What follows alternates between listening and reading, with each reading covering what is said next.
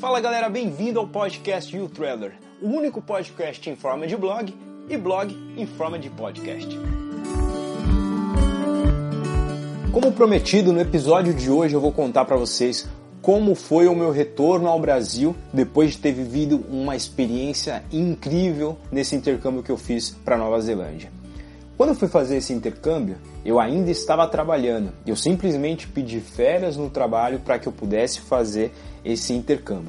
Quando eu voltei para o Brasil, eu tive que voltar à rotina que eu já estava acostumado. Então, foi um choque cultural muito grande. Imagina que eu voltei ao Brasil numa sexta-feira e logo na segunda eu já tinha que voltar a trabalhar.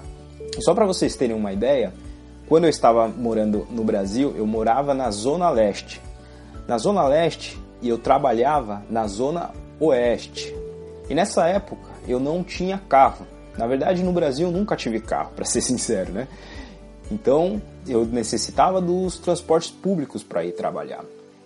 E imagine que para se movimentar em São Paulo é muito difícil, muito difícil mesmo. Eu morando na Zona Leste, para ir ao trabalho eu precisava pegar um ônibus até uma estação de metrô. A estação de metrô que eu estava acostumado a pegar era a segunda estação da linha vermelha, conhecida como Arthur Alvim.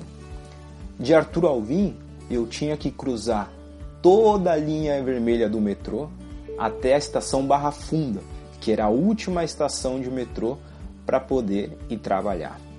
Normalmente esse trajeto ele demora num dia normal, vamos dizer, deveria tardar 50 minutos para eu chegar ao trabalho. O problema é que na cidade de São Paulo, quem vive em São Paulo, ele sabe que não existe um dia normal em São Paulo.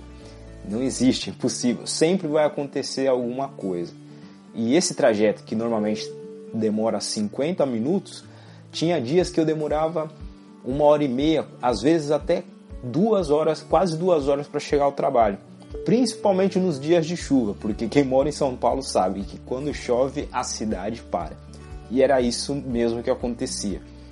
Então, quando eu voltei para o Brasil para me readaptar a essa rotina novamente, depois de ter vivido em um país, em uma cidade onde tudo funciona perfeitamente em relação a transporte público, em relação à qualidade de vida, então imagina que as pessoas quando ali na cidade de Auckland, muitas delas vão ao trabalho de bicicleta, outros vão ao trabalho andando.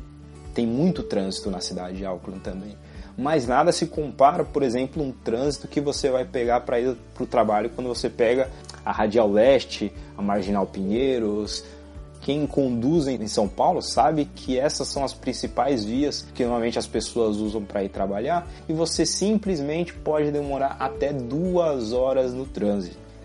Então você esteve em uma cidade onde tudo funcionava e você volta para essa realidade de São Paulo é muito difícil, é um choque cultural muito grande. Então esse período depois que eu voltei ao Brasil foi um período bem delicado, porque eu sabia que no trabalho eu já não dava o mesmo desempenho, eu não conseguia manter o meu foco mais, eu não conseguia ter a mesma atenção no trabalho.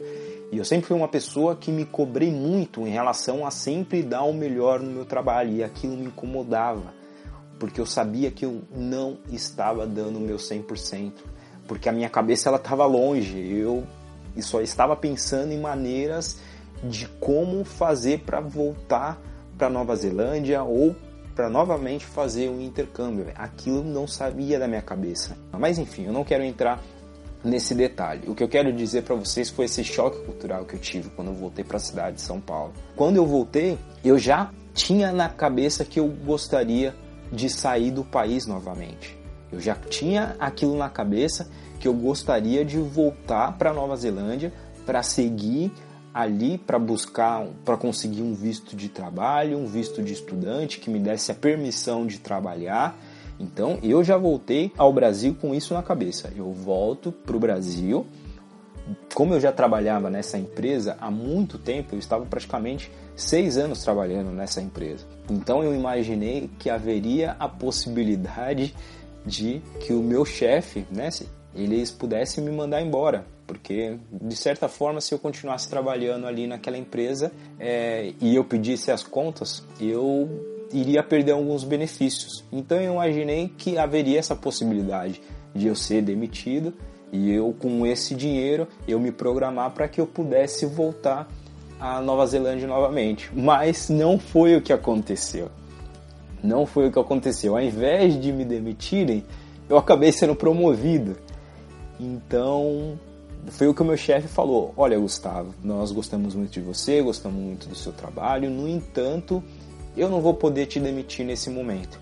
Como eu, antes de eu ir para Nova Zelândia, eu já estava num processo que haveria a possibilidade de eu ser promovido, e foi o que realmente aconteceu, ele disse: Olha, eu vou te dar mais um tempo, você vai desempenhar essa nova função e ao passar do tempo a gente vê o que acontece. Talvez eu acredito que você vá mudar de opinião mas não foi o que aconteceu. Por mais que eu estava muito contente na empresa onde eu trabalhei, era uma empresa de call center, uma empresa muito conhecida no Brasil e internacionalmente também, é uma empresa que ela tem em diversos países. É, eu posso dizer que foi a empresa que me deu tudo. Eu comecei como um, um atendente de call center, um operador de telemarketing e fui crescendo ao longo desses quase sete anos que eu tive na empresa. Então eu cresci muito hoje, o Gustavo, o que ele é, foi graças a essa empresa onde eu trabalhei. No entanto, eu precisava de voos mais altos, eu gostaria de crescer como pessoa. E eu sabia que naquele momento, infelizmente, na cidade de São Paulo, o que eu estava buscando não iria me proporcionar. E justamente era isso. Eu tinha a intenção de melhorar ainda mais o meu inglês. E o período que eu estive no intercâmbio não foi o suficiente. Eu sabia que eu não estava preparado ainda. Eu sei que eu não tinha o inglês da forma como gostaria é, que estivesse. Então, eu já coloquei desde aquele momento, quando eu voltei ao Brasil, pisei no aeroporto de Guarulhos, que eu queria fazer um no novamente um intercâmbio. Que não fosse para a cidade de Auckland, que não fosse para Nova Zelândia, que fosse para outro lugar. Mas eu já coloquei na minha cabeça que eu iria sair do Brasil novamente. E daí começou o meu processo para conseguir um dinheiro para fazer esse novo intercâmbio, porque já que a minha empresa não iria me demitir, o meu chefe não iria me demitir, pelo contrário, ele me promoveu, eu teria que conseguir alguma maneira para juntar o dinheiro suficiente para poder fazer esse novo intercâmbio, porque querendo ou não, esse período que eu fiz esse primeiro intercâmbio, eu gastei um bom dinheiro. Eu gastei um bom dinheiro mesmo. Só para vocês terem uma ideia, durante esse período que eu fiquei na Nova Zelândia, eu gastei aproximadamente 15 mil reais. Então eu teria que juntar um dinheiro novamente para poder fazer um intercâmbio e, enfim, passagem aérea, para comprar um outro curso, tudo isso naquela época, na verdade até hoje, né, é, não, não é acessível para todas as pessoas. Querendo ou não, eu, sou, eu, eu venho de uma família humilde, então em relação aos meus pais, eles infelizmente não poderiam me ajudar em relação a isso, nessa ajuda de custo que eu iria precisar para fazer um novo intercâmbio. Iria depender tudo de mim. Era eu e eu nesse momento. Então eu tive que pensar em alguma coisa para que eu pudesse fazer um novo intercâmbio. Tinha que arrumar uma maneira para conseguir dinheiro novamente para fazer esse novo intercâmbio. E como é que eu consegui esse dinheiro para fazer esse novo intercâmbio? É isso que eu vou contar para vocês no próximo episódio. Espero que vocês tenham gostado de todos os episódios que eu venho gravando até o momento. Nos próximos vão haver novas entrevistas. Eu já recebi alguns feedbacks bem positivos da primeira entrevista que eu fiz com Jefferson. Foi muito legal, eu gostei muito do feedback que eu recebi até o momento. E virão outras entrevistas com outras experiências de pessoas que também viveram no exterior, tiveram essa experiência de fazer o intercâmbio. Ok? Muito obrigado mais uma vez. Se você gostou desse podcast, não esqueça de deixar a sua avaliação, não esqueça de deixar o seu feedback, os seus comentários, que isso é muito importante para mim. Muitíssimo obrigado mais uma vez e até o próximo episódio.